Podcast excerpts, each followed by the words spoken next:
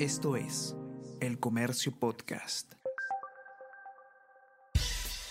Buenos días, mi nombre es Soine Díaz, periodista del Comercio, y estas son las cinco noticias más importantes de hoy. Martes 4 de octubre. López Aliaga gana Lima por 47 mil votos de diferencia. Líder de Renovación Popular destaca que tuvo personeros en todas las mesas y Daniel Urresti afirma que acepta los resultados. El futuro burgomaestre habló con Forsyth y dice que oirá a Urresti si tiene buenas ideas, pero no se reunirá con Castillo. 10 exalcaldes distritales volverán a manejar el poder municipal en la capital. Francis Allison va por su quinto periodo en Magdalena y Marco Álvarez por el tercero en San Borja. En cuatro distritos se eligió a familiares de autoridades salientes.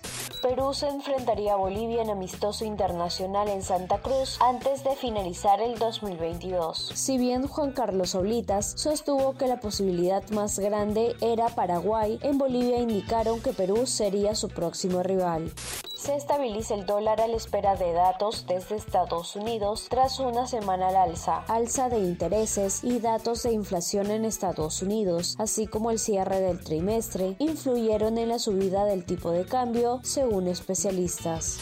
Encuestadoras en Brasil no midieron migración de votos a favor de Bolsonaro. Actual mandatario y Lula salen en busca de respaldos para reñida segunda vuelta que se realizará el 30 de octubre. Esto es El Comercio Podcast.